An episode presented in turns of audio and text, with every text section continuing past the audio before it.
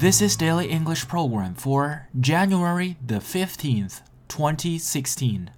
The term for today is cover up. Cover up 这个短语的意思是遮掩、掩饰。If you cover up something that you do not want people to know about, you hide the truth about it. He tried to cover up his guilt by lying. 他企图用说谎来掩盖他的罪行。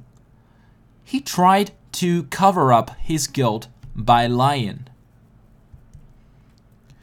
She tried to cover up her nervousness when she was waiting for the interview. 等待面试时，她竭力掩饰自己紧张的情绪。